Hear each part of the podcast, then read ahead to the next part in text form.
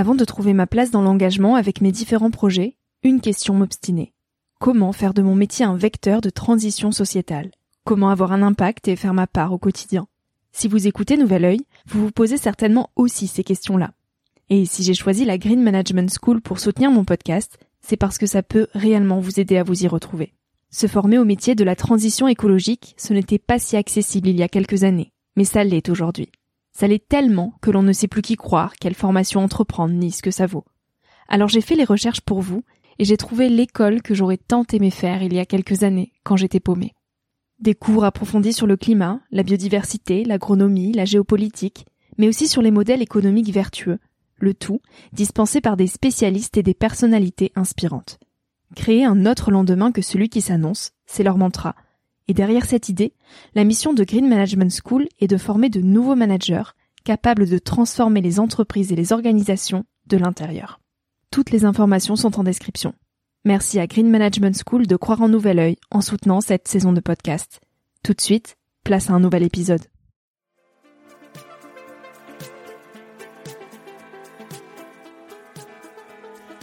Hello, moi c'est Victoria. J'ai 23 ans et je pars à la rencontre de personnes inspirantes qui se sont posées il y a quelques années les questions que je me pose aujourd'hui. Dans un monde où l'on se cherche, où l'on construit son chemin et où l'on se pose beaucoup de questions sur notre avenir. Alors j'espère qu'écouter le parcours et les conseils de ces personnes qui ont rêvé et osé faire de leur rêve une réalité t'aidera toi aussi à avancer d'un pied plus sûr dans la vie. Si tu souhaites m'encourager dans cette aventure, tu peux participer à ma page Tipeee qui est dans la description pour que je puisse continuer à faire grandir Nouvel Oeil indépendamment. Tu peux aussi laisser quelques étoiles sur iTunes ou Spotify et en parler autour de toi.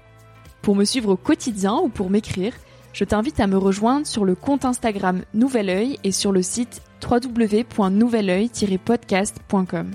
Je t'invite maintenant à emprunter un nouvel œil pour regarder le monde sous un autre angle pour te recentrer sur ce qui est essentiel et sur qui tu es pour t'aider à trouver ton chemin et surtout à oser.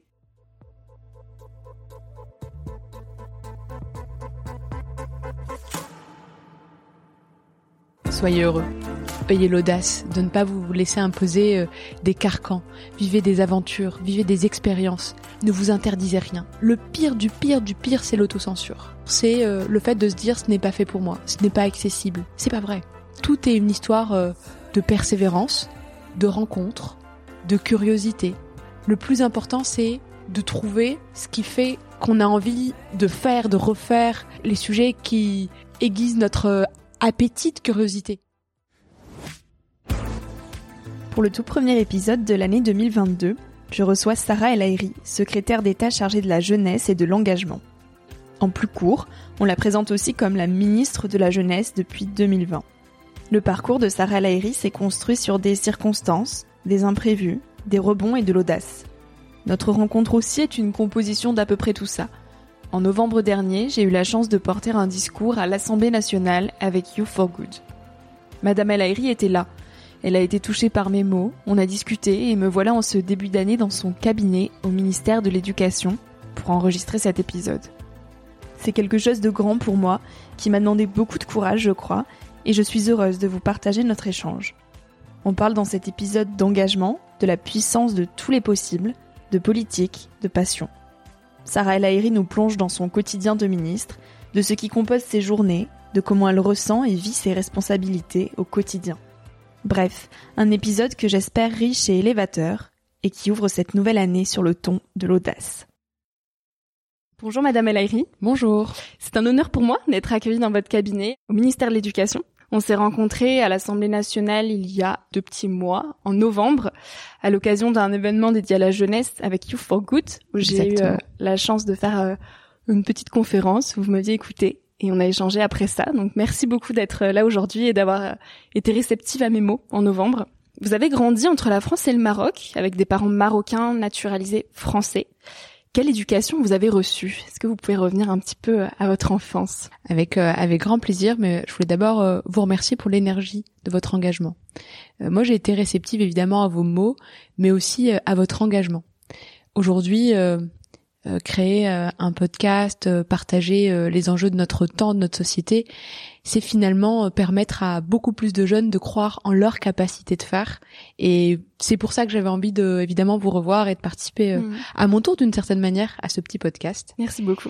Et pour répondre à votre question, je crois que mes parents ils m'ont surtout beaucoup transmis le goût de faire, le goût de la rencontre, le goût de personne n'est condamné à rien si il se laisse émouvoir, s'il est acteur de sa vie, si euh, finalement il, accepte de, de voir le meilleur en, en chaque moment, même dans les plus durs. Et les différents euh, voyages qu'on a pu faire, les différents lieux où on a pu vivre, j'ai vécu à Metz, à Rabat, à Mohamedia, Casablanca, à Nantes, euh, à Romorantin, à Vierzon, dans toutes ces villes, qu'elles soient en France ou au Maroc, il y avait à chaque fois une sorte de fil rouge, de stabilisateur de ma famille, celui de l'engagement associatif. Parce que le monde associatif, c'est ce qui permet, en réalité, eh bien, de se dépasser et découvrir des gens qui sont très différents de soi, mais qui, nous, qui vous nourrissent, qui vous font confiance. Et je crois que c'est cet amour de l'autre euh, qui est pour moi, je, je crois, l'apprentissage, en tout cas la transmission la plus importante qu'ils m'ont faite. Comment vous définiriez ce qu'est l'engagement? L'engagement, c'est euh, c'est pas un mot comme les autres parce que euh, vous savez ils sont rares ces moments où euh, on est fier de ce qu'on fait mais on est fier de l'action mais aussi du du résultat de la rencontre. On est fier avant pendant et après. Mmh. c'est je crois l'engagement la meilleure manière de se sentir le plus humain possible le plus vivant possible. Euh, on ne vit pas tout seul. D'ailleurs quand on est tout seul on est malheureux. Et pour être heureux alors il faut partager ces moments de bonheur. Et pour les partager, eh bien, il faut le regard de l'autre. Et l'autre, on le choisit dans mmh. l'engagement. Que ce soit quelqu'un euh, dans une situation de fragilité, que ce soit quelqu'un qui porte le même combat, que ce soit quelqu'un euh, de plus jeune ou de plus âgé que soi. Le plus important finalement, c'est que ces regards se croisent, que ces efforts euh, se conjuguent, et on se rend compte que quand, quand on est dans un collectif, son action, elle est tout de suite plus irréversible, plus forte, euh, plus rayonnante. Et, je crois que du coup, l'engagement, oui, c'est la plus belle manière euh, d'être citoyen et d'être vivant. Quand vous aviez 7 ans, est-ce que déjà cet engagement était présent? Quelle petite fille vous étiez? J'étais euh, plutôt espiègle, mais extrêmement bonne élève. Euh, j'avais même euh, euh, plutôt ce, ce, goût de de la bonne note, des activités, beaucoup d'activités extrascolaires. en CM2, j'étais déléguée de classe. je faisais du sport. J'aime l'école. J'aimais l'école vraiment. J'aimais ce qui l'entourait. Euh, ces, mercredis après-midi, ces activités en dehors. Moi, je me souviens d'un professeur qui s'appelait Monsieur Ricard, qui nous avait euh, emmené découvrir des jeunes qui étaient extrêmement pauvres dans une ville qui s'appelait Tikirt au Maroc. Et euh, on avait fait un livre sur leurs jouets parce que finalement, ils, sans le savoir, euh, ils créaient des jouets, mais vraiment par économie circulaire, avec des objets qui étaient absolument improbables, certes des boîtes de conserve, des pneus, des choses que nous on ne valorise pas dans notre quotidien, et eux arrivaient à, injecter de la magie par leur créativité, mais aussi parce qu'ils étaient en situation euh, de ne pas pouvoir acheter des jouets. Et mm, j'aimais ça. Et ça, j'ai découvert, j'ai eu la chance de le découvrir très jeune parce que des enseignants qui euh, étaient engagés eux-mêmes déjà. À 20 ans, vous rêviez de quoi? Comment vous imaginiez la, la vie des grands? Euh, À 20 ans, je sortais de ma deuxième année de prépa. Et pour ceux qui ont fait des classes prépa, ils savent bien ce que c'est. Ces deux ans où on met quand même beaucoup sa vie sociale entre parenthèses, où on vit en microcosme, ceux de ses camarades de prépa, de promo. Je rêvais de ce concours que j'ai préparé avec acharnement pour euh, préparer Normal Sup, mais que je n'ai pas eu. Euh, j'ai pas du tout réussi. Mais à 20 ans, en réalité, j'ai fait un autre choix, celui de faire le Tour de France en caravane dans le cadre euh, d'une campagne. C'était déjà une campagne électorale, celle pour les élections européennes et c'était en 2009 et j'ai découvert 69 euh, euh, villes que je ne connaissais pas. Je suis tombée amoureuse ou retombée amoureuse. Je suis retombée amoureuse de la France d'une certaine manière, mais à sa rencontre et, j'ai adoré. Et je me suis dit que je ne voulais pas être derrière un bureau. J'avais envie euh, eh bien de garder euh, des milliers de rencontres sans savoir exactement ce que je voulais faire ou ce que je devais faire comme job, puisque d'un coup quand même tout s'écroulait, tout était tracé et finalement ce n'était pas ça. Donc vous n'avez jamais eu de plan bien précis sur votre carrière professionnelle? Carrément pas, pas du tout. Quand j'étais très jeune, j'avais envie de devenir médecin comme papa. Et puis après, euh, comme toute crise d'adolescence, euh, j'ai, je me suis dit je ferai tout sauf mm. euh, ce que fait papa. Et donc du coup, je dis bah je ne ferai, je ferai un bac ES et pas un bac S pour ne pas faire médecine exactement. Puis je me suis dit je serai avocate. Et puis après, je me suis dit un jour je serai journaliste. Et puis un jour j'étais juge et j'avais envie de préparer le concours euh, des cadres Orient, qui est le cadre du ministère des Affaires étrangères, parce que j'avais envie de, de défendre euh, des grandes causes, euh, mais en étant dans des ambassades à l'autre bout du monde. Enfin, j'ai eu envie de faire un million de choses sans jamais avoir une, une lecture très claire, en tout cas d'une carrière. Mais j'avais envie d'être fière, fière de me lever le matin, d'être utile. Et c'est le seul point qui a été, je crois, une sorte de, de fil rouge et comme j'ai pas eu ma prépa, eh bien je suis allée à la fac euh, faire des études de droit. Qu'est-ce que vous avez envie de dire aujourd'hui à ces jeunes euh, à qui on dit euh, quasi quotidiennement qu'est-ce que tu veux faire plus tard et qui n'en ont aucune idée? Soyez heureux. Ayez l'audace de ne pas vous laisser imposer des carcans. Vivez des aventures, vivez des expériences. Ne vous interdisez rien. Le pire du pire du pire, c'est l'autocensure. L'autocensure, c'est le fait de se dire ce n'est pas fait pour moi, ce n'est pas accessible. C'est pas vrai. C'est absolument pas vrai. Tout est une histoire euh, de persévérance, de rencontre, de curiosité. Et encore une fois, mille fois de rencontres. Moi, je crois à la force euh, euh, de ces tutorats, de ces mentorats, qui sont parfois organisés ou pas. Ça peut être un camarade de promo, ça peut être un voisin, ça peut être un grand frère, ça peut être finalement un collègue de ses parents. En réalité, peu importe. Je crois que le plus important, c'est de trouver ce qui fait qu'on a envie de faire, de refaire les sujets qui, du coup, nous passionnent et sur lesquels on peut lire pendant des heures sans se dire euh, c'est un devoir, j'y suis obligé, c'est un exercice. Les sujets qui aiguisent notre euh, appétit de curiosité, euh, les sujets qui nous révoltent, les, les sujets en tout cas qui, à un moment ou un autre, provoquent une émotion. Et quand on a une émotion, qu'elle soit de fierté, de colère, de satisfaction, alors on est vivant. Et quand on est pleinement vivant, pleinement engagé, je crois qu'on se passionne. Et moi, je me suis passionnée pour euh, l'engagement, qu'il soit associatif, syndical ou politique, parce que j'ai le sentiment de faire avancer des choses là où je suis. Alors euh, ça peut faire sourire, mais quand on est des classes en collège ou au lycée, alors c'est pour sa classe, pour son mmh. école c'est un, micro à euh, micro échelle. Mais après, à la fac, c'est possible de continuer à s'engager. Au BDE, dans une asso, euh, dans mon entreprise, je me suis engagée syndicalement et puis après politiquement. Mais le plus important, c'est que j'avais pas envie de rentrer le soir chez moi et de me dire ça me dégoûte les inégalités de salaire entre les entre les femmes et les hommes. Ça ça me met en colère de voir euh, euh des peuples entiers voir leurs droits niés. Je pense aux Ouïghours, je pense euh, à des pays où euh, euh, il y a encore des populations qui n'ont pas de carte d'identité, de pièce d'identité, c'est-à-dire qu'on leur reconnaît pas leur humanité. Et eh bien face à tout ça, moi j'avais pas envie de rentrer chez moi et de me dire ça me met en colère, mais il ne se passe rien. Donc vous vous êtes engagé en politique Oui, totalement. et vos débuts se font en militant pour le parti de l'UMP jusqu'en 2010, si je me trompe pas. Euh, en 2016, vous accédez au poste de présidente par intérim du MoDem. Euh, et vous avez été députée en Loire-Atlantique en 2017. Et le 26 juillet 2020, vous êtes nommée secrétaire d'État chargée de la jeunesse et de l'engagement auprès du ministre de l'Éducation nationale. Ce jour-là, qu'est-ce que vous ressentez? Beaucoup de fierté, beaucoup de responsabilité et une envie de faire. Euh, un peu comme euh, une sorte de d'adrénaline d'action.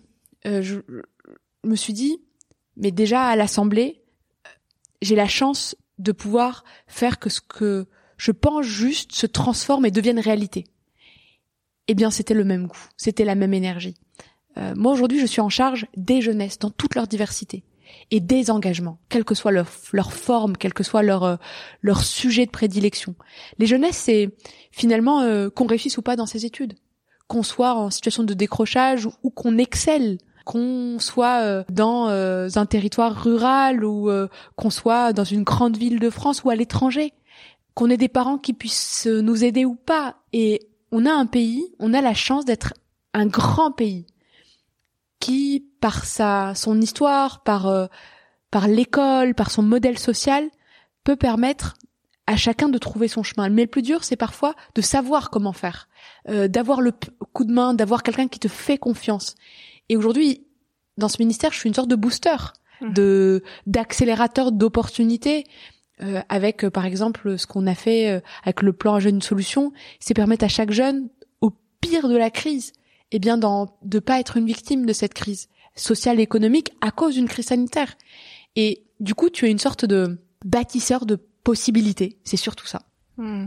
Est-ce qu'on se prépare? Est-ce qu'on s'attend à être un jour euh, ministre ou est-ce que ça nous tombe dessus euh, par le fruit de, circonstances?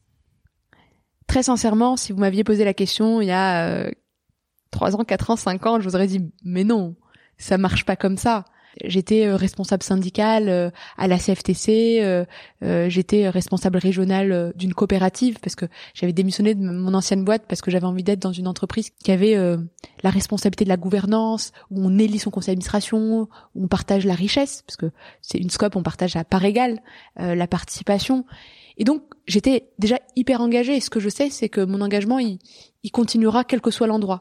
Maintenant, on se prépare pas à devenir ministre, c'est pas vrai. Par contre, je crois que on peut être un citoyen acteur, actif de sa vie, de son territoire, des sujets qui qui nous tiennent à cœur. Et ça, finalement, c'est euh, c'est une sorte de chemin, un autre. Euh, mais non, je l'imaginais pas, pour être honnête, euh, pas du tout. Hmm. Et le destin, ça compte dans une vie? Je crois que c'est des le destin c'est un mot où on met beaucoup de choses hmm. euh, on y met des croyances euh, on y met parfois ce qu'on appelle le hasard, des rencontres. Mais moi, je crois aux, aux opportunités. Je crois euh, aux actions qu'on provoque. Je crois aux rencontres qu'on vit. Et c'est pour ça que je dis euh, assez régulièrement euh, bousculer le destin. Comment le bouscule? En s'engageant. À quel moment on vous fait confiance? Si, si, si vous n'êtes pas plus acteur, si vous n'êtes pas plus créateur d'opportunités. Moi, je crois qu'on bouscule le destin quand on rejoint une association, quand euh, on rejoint un parti politique, quand euh, on marche pour le climat, quand euh, on postule pour être éco-délégué, quand finalement on se retrouve à, aller faire une année d'Erasmus. Tout ça, c'est des actions où on bouscule le destin. Parce que c'est des, des, moments où on démultiplie ses rencontres. Et quand on démultiplie les rencontres, eh bien c'est un peu comme notre première rencontre à l'Assemblée nationale. Mmh. Vous avez dit oui, moi j'y étais, on s'est rencontrés et finalement aujourd'hui on partage ce moment. Ce sont des manières de bousculer le destin. Qu'est-ce qui nous pousse à faire euh, d'une vie entière un engagement? Parce qu'on peut s'engager à côté du reste, mais de faire un engagement le centre de sa vie, qu'est-ce qui nous pousse à faire ça? Et est-ce qu'on en est tous capables aussi? Ça fait beaucoup de questions en une. Hein, mais... Je crois qu'il n'y a pas une seule forme d'engagement. Tout le monde euh, euh, n'a pas envie d'avoir son quotidien dans, dans un engagement associatif, syndical ou politique. Et c'est pas grave. Mais je crois que l'engagement, il ressemble à chacun. Il faut juste que chacun puisse trouver le sien. Vous savez, moi je pense que quand on s'engage pour ses grands-parents, pour son petit frère ou sa petite sœur, euh, pour un cousin, pour euh, sa mairie, sa commune, on s'engage. Et jamais je mettrai d'hierarchie dans les engagements. Après, euh, moi je sais que c'est mon moteur mm. et je le vis comme une chance. Mais il y a à peine quelques années, c'est pas très vieux, il y a quatre ans, je n'étais pas à temps plein dans mon engagement parce que bah, je travaillais, j'avais un CDI, j'avais des objectifs commerciaux, j'avais euh, une vie professionnelle que je menais euh, du matin au soir et puis j'avais un engagement associatif le week-end, un engagement politique le soir et finalement c'était une conjugaison, un fin équilibre entre entre tout ça. Mais je crois que l'engagement euh, il est très variable, il dépend de, du moment de sa vie, mais il faut surtout pas le mettre dans une case. Et l'engagement que vous, vivez aujourd'hui, à ses débuts, vous dites c'est une entrée dans un long tunnel où l'on n'est plus totalement maître de son temps. La vie est désormais consacrée exclusivement ou presque à la chose publique, aux autres. Beaucoup pensent que la vie d'un ministre est faite de jouissance et de plaisir. Non, le quotidien d'un membre du gouvernement est fait d'interminables journées, de dîners en famille interrompus, d'événements imprévus ou de déplacements réguliers qui empêchent la vie privée de se dérouler normalement. Est-ce qu'on peut garder une vie personnelle quand on a la responsabilité qui est la vôtre? J'ai déjà dit tout ça. je, redécouvre mes, mes, mes propos. Dans votre livre. Oui. en octobre. Tout fraîchement. Envie de France. Oui. Parce que j'avais envie de rappeler à quel point on est heureux quand, quand on se rend compte à quel point on a la chance d'avoir un beau pays qui est pas parfait, Mm. pas du tout, sur lequel euh, il y a beaucoup de choses à faire. On a le plus beau des terreaux. Et, et c'est parce qu'on a un modèle social et parce que euh, en réalité on ne regarde chacun que comme citoyen. On ne juge chacun que par ses actes. On est un des pays qui refuse euh, l'assignation à résidence. On est un des pays qui refuse finalement de te condamner par avance parce que tu as un prénom, euh, parce que tu as euh, une couleur de peau, parce que ton orientation sexuelle ne plaît pas, alors même qu'autour de nous, et c'est un des sujets qui me révolte, mais autour de nous, euh, l'homosexualité est encore pénalement condamnée dans certains pays. On va en prison pour ça. Il y a des endroits où les femmes n'ont pas tous les droits. Elles n'ont pas le droit de travailler, elles n'ont pas le droit d'ouvrir un compte bancaire. C'est ça la réalité dans le monde. Eh bien, c'est pas le cas chez nous. Et pour revenir à votre question, la vie privée, bien sûr. Moi, je tiens ma vie familiale. euh, c'est absolument essentiel. Ma vie, elle est nantaise. Je tiens ma famille. En plus, euh, j'ai un petit frère euh, dont qui a deux enfants et je suis la, je suis la marraine euh, de l'aîné. Je tiens à cette vie-là. Après, elle ressemble pas à la vie d'avant, c'est vrai, parce que euh, la semaine, euh, bah, je suis dans un exercice gouvernemental et je le prends comme une opportunité. Alors j'ai envie d'être à fond, j'ai envie d'être à la hauteur de la confiance qui m'est donnée. C'est aussi ça un engagement. À quoi elles ressemblent vos journées alors?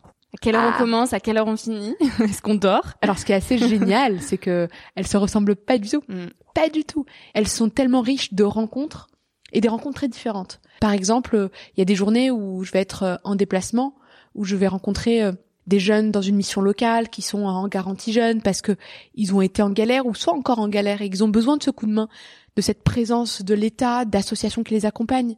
Et chacun de leurs témoignages, pour moi, est une sorte de de, de carburant régénérateur, mais de carburant vert, qui fait que t'as la pêche. Tu te rends compte à quel point c'est important, c'est important pour eux, c'est utile. Il y a des journées où je vais passer ma journée euh, au ministère parce que, par exemple, là, on est en train de travailler pour les assises de l'animation avec euh, des associations qui accompagnent euh, des animateurs, des médiateurs, qui accompagnent l'insertion sociale et, et économique. Alors par le sport, par la culture, et pour le coup, alors c'est plus technique. C'est des réunions, euh, ce qu'on appelle des bilatérales. Il y a des temps avec les mes homologues européens où je rencontre les autres ministres de la jeunesse, où on fait converger euh, euh, nos problématiques, mais aussi nos solutions pour euh, s'appuyer sur les meilleurs, euh, où on est en train de construire le service civique européen qui permettra à chaque jeune de moins de 25 ans de pouvoir vivre au moins six mois en Europe. Je peux aussi être en déplacement avec le Premier ministre ou le Président de la République, euh, où on peut être en réunion plus difficile, par exemple suite à la suite à la situation sanitaire et dans le cadre de la crise Covid, à parler de protocole. Alors les journées elles se ressemblent pas, mais elles ont à chaque fois, euh, je crois, euh, ce goût de de la rencontre et de l'action. Euh, je, je suis dans un ministère où j'ai la chance de faire. Et, et c'est, c'est du coup souvent quand même des levées très très tôt et des couchers très tard. Et comme c'est une sorte de d'action un peu perpétuelle, mais avec des gens géniaux, t'as pas envie de les décevoir. Alors du coup, tu trouves aussi de l'énergie, même dans des rencontres assez tardives, parce que tu sais à quel point les gens qui sont là sont des gens engagés, que ce soit les services de l'État, les assos, les jeunes, euh, les autres collègues du gouvernement, et surtout, euh, je pense aux élus locaux, aux parlementaires, euh, aux enseignants. Enfin, il y a un million de personnes qui sont engagées dans notre pays, et moi, c'est mon quotidien. Alors, euh, je trouve ça comme une, ouais, une chance une confiance, et du coup, une sorte d'énergie autogénératrice. Comment on fait pour rester ancrée, présente, réactive quand on dort si peu? Je dors euh, plutôt le week-end, euh, plutôt le dimanche. J'avoue, je fais plutôt une grasse mat le dimanche, en tout cas autant que autant que possible. C'est encore une histoire de confiance. Vous en savez, son corps? euh, confiance dans dans il faut s'écouter Mm. Ah, c'est important euh, de faire attention à ce qu'on aime aussi parce que leur regard est souvent juste il faut faire attention aux gens qui travaillent autour de vous et avec vous parce que on fait rien tout seul quand on est euh, dans une équipe enfin qu'elle soit gouvernementale ou, même à l'assemblée. Un ministre il est pas tout seul. Il a un cabinet et chaque personne dans son cabinet c'est une personne engagée. Il y a une administration, il y a beaucoup de monde en fait qui est engagé autour d'un ministre. Et il faut être vigilant à, à l'équilibre de tout le monde pour euh, être dans la justesse. Moi, j'ai gardé le même numéro de portable depuis mes 16 ans. Alors en général, il y a quand même pas mal de copains, de rencontres, de collègues, d'ex-collègues qui parfois envoient des textos pour dire euh, bah, Sarah, ça c'est bien, ça c'est c'est peut-être à améliorer. Attention, euh, il y a un sujet euh, qui est important, il y a une belle action, une belle assaut. Et c'est finalement en gardant euh, aussi ses copains d'avant. Ça permet d'avoir une sorte de de sillon qui qui t'appartient, rien qu'à toi. Et le jour de votre nomination, comment ils ont réagi vos proches? Est-ce qu'ils étaient fiers? Est-ce qu'ils ont eu peur pour vous? Oh, il y a eu un peu de tout. beaucoup de fierté ouais. dans le regard de mes parents de ma famille généralement c'était ça.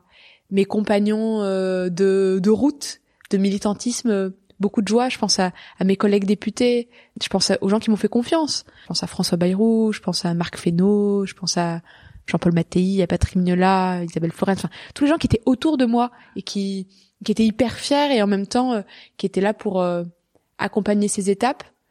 Et puis bien sûr un peu de peur de parce que les gens euh, parfois sur les réseaux sociaux sont très malveillants, ils sont violents et peur que ça me touche. Mes parents, je sais que c'est ce qui les inquiète le plus, c'est que je lise les commentaires et que ça me fasse mal. Euh, et je sais que ça leur fait mal. Donc euh, c'est peut-être là le, le, le point qui est le plus qui est le plus difficile, c'est quand on voit que ses proches sont touchés par des propos parfois haineux, parfois racistes, en tout cas certainement malveillants. Et vous, vous êtes fier? Moi, j'ai envie d'être à la hauteur de la confiance qui m'est faite. C'est difficile? C'est engageant. C'est, c'est, c'est comme toutes les responsabilités. Je suis fière des gens qui m'entourent, oui, de leur travail. Euh, je suis fière de ce qu'on fait parce que j'ai la chance euh, d'appartenir à une équipe gouvernementale, plus largement une équipe autour du président de la République, avec un président qui est, qui, comme il fait de la, de la jeunesse sa priorité, j'ai beaucoup de moyens, j'ai beaucoup de possibilités, j'ai j'ai beaucoup de de temps, d'échanges, d'opportunités de faire des choses. Mais c'est comme tout quand on vous donne beaucoup de beaucoup de confiance, vous avez envie d'être à la hauteur de ça. Je pense que la fierté elle vient après, c'est quand on s'arrête et qu'on fait un bilan. Mais pour l'instant, euh, j'ai surtout surtout surtout envie d'être euh, d'être à la hauteur. Et concrètement, comment vous suggérez du coup euh, avec toutes vos équipes des idées à la présidence? On est dans l'action, dans la concertation. Il y a une seule méthode, euh, celle de la rencontre sur le territoire, sur dans les villes, euh, dans les assauts. Moi, par exemple, depuis euh, qu'on est, que je suis au gouvernement et que mon équipe elle est, elle est là, on a dû faire plus d'une centaine de déplacements. Euh, je compte pas le nombre de, de concertations, de réunions, de, de participation, parce que la politique jeunesse en particulier, c'est une qui, des seules qui a la nécessité d'être co-construite. Bien sûr, elle est pour les jeunes, mais pour qu'elle soit juste, il faut qu'elle soit faite par eux, avec eux. Parce que la jeunesse, elle est très diverse. C'est pas un sujet technique, la jeunesse. C'est un sujet de vie. C'est un sujet qui est éminemment euh, transversal. C'est un sujet d'avenir. Donc, euh, tu l'imagines pas tout seul dans ton coin. Et c'est surtout ça qui nous nourrit. Euh, des rencontres, des débats, la confrontation des idées aussi. J'évolue beaucoup. et comme ça, on a travaillé sur des questions comme le vote à 16 ans, la lutte contre l'abstention, le service national universel, le service civique, la citoyenneté, l'accompagnement de la parentalité, la lutte contre la prostitution des mineurs, euh, les jeux vidéo. Enfin, il y a un million de sujets, mais c'est un million d'opportunités en réalité pour faire avancer les choses. Et pour ça, bah, faut s'appuyer sur euh, sur ceux qui accompagnent et qui font au quotidien. Je pense que ça reste la meilleure des manières de faire. Ces nouvelles générations, on les décrit euh, parfois comme sacrifiées, parfois comme euh, actives ou fainéantes. On nous décrit un petit peu par tout ce qu'on trouve. Comment vous, vous, vous les décririez, ces nouvelles générations? Elles sont engagées. Elles bousculent. Elles sont exigeantes. Mais elles sont certainement pas euh, inactives ou absentes du débat public et politique. Pas du tout. Par contre, c'est une génération qui est paradoxale. Elle crée euh, Yuka Vinted, euh, elle fait super gaffe à son impact. Euh, c'est une génération qui est hyper informée de son impact euh, environnemental, de, de son idéal social ou sociétal. Et en même temps, c'est une génération qui parfois s'exprime moins politiquement, qui va moins voter, parce qu'il y a une sorte de, de coup de canif, de, de désamour avec le débat démocratique. Et donc moi, mon job, c'est aussi de réconcilier exercice politique expression démocratique, donc le vote et l'engagement. Mais c'est une génération qui est fondamentalement engagée, mais d'un million de manières. Euh, au lendemain de l'annonce euh, du premier confinement, en quelques semaines, il y a eu euh, une plateforme qui avait été lancée, qui s'appelle je, je veux aider.gouv.fr, qui est la réserve civique, une sorte de réserve citoyenne. il y a eu plus de 350 000 inscrits. Plus de la moitié, ce sont des jeunes de moins de 30 ans. Alors qu'on savait pas grand chose sur le virus, qui était là pour dire, euh, nous on est prêts à venir, à donner un coup de main, à venir dans les centres de vaccination. Il y a des jeunes que je vais voir régulièrement euh, qui prennent leurs vacances euh, pour aider dans les centres de vaccination, qui ont emmené des médicaments à des personnes âgées, qui aident dans des maraudes, qui euh, font des propositions pour redynamiser la vie démocratique de notre pays. Enfin, bon sang, moi, je, je, vois une jeunesse qui qui est politique avec un grand P, parce que moi j'aime ce mot, je considère que ce n'est pas un gros mot, c'est un beau mot. La politique, c'est se préoccuper de l'autre, c'est de faire que son action, elle ait des externalités positives, qu'elle soit utile, qu'elle soit citoyenne. Et cette jeunesse, c'est celle que je vois au quotidien. Après, il y a aussi une jeunesse qui est en galère, mm. qui a des difficultés, des difficultés de fin de mois, euh, des difficultés pour trouver un emploi, euh, des difficultés familiales, qui subit des violences. Et cette jeunesse-là, il faut pas, euh, il faut, il faut pas l'oublier, il faut pas faire comme si elle n'existait pas. Elle a besoin d'un coup de main. Et c'est pour ça que faut accompagner ceux qui osent, ceux qui sont engagés, et protéger les autres, leur donner des opportunités, leur donner les moyens de construire leur vie et trouver du coup leur chemin. Et c'est pour ça que je suis fière de, de notre action parce que elle a toujours été sur les deux pieds. Elle prône l'action, l'audace, l'entrepreneuriat, le fait de élargir le champ des possibles, mais euh, elle nie pas les difficultés pour certains parce qu'elles sont réelles. On n'est pas égaux. Non. La ligne de départ, elle n'est pas la même pour tout le monde. Entre les réseaux sociaux, la crise climatique, les enjeux environnementaux aussi qui nous tombent euh, dessus, comment on trouve sa place quand on a 20 ans aujourd'hui, au milieu de tout ça? On la prend. On n'attend pas qu'on nous la donne. À 20 ans, euh, quand on a 3, 4, 5 transitions en même temps, une transition numérique, une transition économique, parce qu'on a une profonde transformation de notre économie, quand on a une euh, transition environnementale aussi forte, qui est là, quand on a une des rapports politiques et démocratiques qui sont très évolués dans le monde, les équilibres du monde sont en train de changer. Quand euh, on a des démocraties qui sont bousculées autour de nous, sa place, il faut pas attendre qu'on nous la donne. Il faut s'en saisir. Et c'est pour ça que j'appelle chaque jeune à trouver son engagement, ce qui le passionne, peu importe le sujet. Mais il faut pas attendre, il faut ouvrir les portes. Il faut euh, euh, oser demander de l'aide si on a des difficultés, mais il faut oser entreprendre un peu à votre image, hein. créer euh, euh, créer des médias, euh, s'engager dans des assauts, rejoindre les réserves civiques, rejoindre les pompiers, rejoindre finalement des mouvements, peu importe. Ce qui est certain, c'est que quand on est dans un collectif, quand on va chercher une sorte de d'intérêt général, qu'il soit territorial ou qui dépasse largement notre lieu de vie, notre moment de vie, on grandit. Et la citoyenneté, ce n'est pas un état de fait. Je crois que c'est un parcours. Et pour être euh, jeune et acteur de sa vie, je crois qu'il faut vivre sa citoyenneté pleinement. Vous dites que l'économie aujourd'hui euh, subit beaucoup de bousculements, donc en partie pour euh, la crise sanitaire, j'imagine. Qu'est-ce qui, selon vous, va énormément changer dans les années à venir? Quand je dis l'économie en train d'être bousculée, c'est moi je crois une économie plus juste.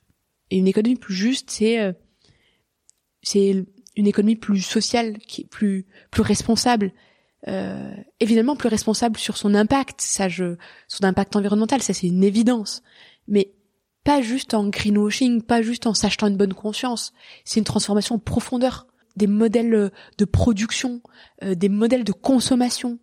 Et pour ça, on a deux manières de faire l'action politique. C'est pour ça que moi, je, je, je me souviens du débat qu'on avait eu à l'Assemblée sur l'interdiction, par exemple, des emballages plastiques. C'était une hérésie d'aller au supermarché trouver euh, des bananes qui étaient emballées dans du cellophane. Non mais c'est dingue, mais c'est vrai. C'est et c'est et c'est et, finalement, je me dis qu'il y a une double transformation politique bien sûr parce qu'il faut l'interdire et c'est interdit depuis le 1er janvier parce qu'on l'a voté.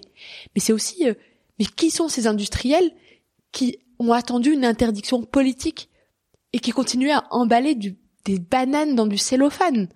Et cette transformation, elle doit être du coup dans l'impact environnemental bien sûr, mais aussi dans la manière de de comment on pense les carrières, comment euh, les femmes trouvent pleinement euh, leur place dans les conseils d'administration, que les jeunes se retrouvent en situation de responsabilité et, ne soient plus des cautions d'une photo d'une entreprise ou pour baisser la moyenne d'âge. Euh, et pour ça, cette économie, elle doit être du coup plus juste dans son partage de la richesse. C'est pour ça que moi je crois à la, euh, au modèle des coopératives. Alors c'est mon chouchou, j'en viens, j'avoue, mais au modèle des entreprises à impact, de la raison d'être, euh, et que si chaque entreprise ne va pas chercher au plus profond d'elle quel est euh, son moteur, quel est son impact, je crois que de toute façon les jeunes se détourneront de ces entreprises. Et aujourd'hui, ça devient non plus euh, un luxe pour elles ou une sorte de choix politique de s'intéresser à leur impact, mais une nécessité quasiment de vie ou de mort, puisque un jeune sur deux choisit son entreprise en fonction de son impact et social et environnemental et du coup, du coup de ses engagements. Et moi j'appelle à une accélération. Pour vous, c'est plus aux jeunes de s'adapter au, au modèle traditionnel des entreprises, mais aux entreprises de s'adapter aux attentes des jeunes? Totalement. Parce qu'aujourd'hui, les jeunes sont en avance en fait sur les enjeux de notre notre temps. Et moi, je, je passe mon temps à avoir des chefs d'entreprise qui disent on veut recruter des jeunes, mais on n'y arrive pas, ils ne viennent pas. Après, tu leur dis, bah, est-ce que vous avez regardé votre bilan social? Enfin, évidemment, votre bilan environnemental aussi, mais qu'est-ce que vous leur promettez? C'est quoi votre raison d'être? Enfin, pourquoi vous faites ça? Et finalement, s'ils n'ont pas réfléchi à leur raison d'être, s'ils n'ont pas réfléchi à leur impact, alors bien sûr que ça se ressent. Et c'est pas, euh, c'est pas trois slides au moment d'une présentation d'une entreprise qui arrive à faire euh, illusion euh, aujourd'hui, je crois que la relation qu'on a au travail n'est plus la même qu'avant. Évidemment, on a tous euh, un loyer à payer, euh, un travail, on a besoin de ce travail pour payer son son véhicule, pour répondre à ses besoins primaires. Hein, c'est la pyramide de Maslow. Mais je crois qu'on n'a plus envie, en tout cas si on peut, n'a plus envie de mettre son énergie pour quelque chose qui nous nous rend pas fiers ou qui serait totalement contraire à, à finalement notre ambition de vie personnelle. Euh, je veux dire, moi j'utilise Vinted non pas alors et puis déjà économiquement c'est vrai que ça fait du bien pour mon portefeuille mais au-delà de ça parce que j'aime ça parce que je trouve que je trouve que c'est important de ne pas euh, se dire euh, qu'on vient euh, produire pour produire pour produire et que finalement choisir de remettre en circuit et en circulation un pull, un jean, un sac, c'est quelque chose de construit quand on regarde la qualité nutritionnelle, mais aussi l'impact d'un produit avec Yuka, ça a du sens. Quand euh, on va dans un magasin, euh, je sais pas, qui fait du vrac, on fait juste gaffe, même s'il fait pas de vrac, dans un magasin plus traditionnel, mais qu'on fait gaffe à ce qu'on achète, et on fait juste attention que le produit soit de saison, je crois que ça a du sens. Et c'est un effet accélérateur sur la transformation de notre économie. Et c'est cette économie-là que je veux. Et c'est celle qu'on porte parce que je crois que le temps n'est plus à euh, aux grandes déclarations. Le temps est vraiment à l'action. Et cette action aujourd'hui, elle est portée par la jeunesse. Et elle est portée par l'esprit entrepreneurial de la jeunesse. Alors je leur dis, engagez-vous. Évidemment, entrez dans les entreprises, mais transformez-les encore plus vite. Soyez des bâtisseurs. Faites, soyez des intra-entrepreneurs.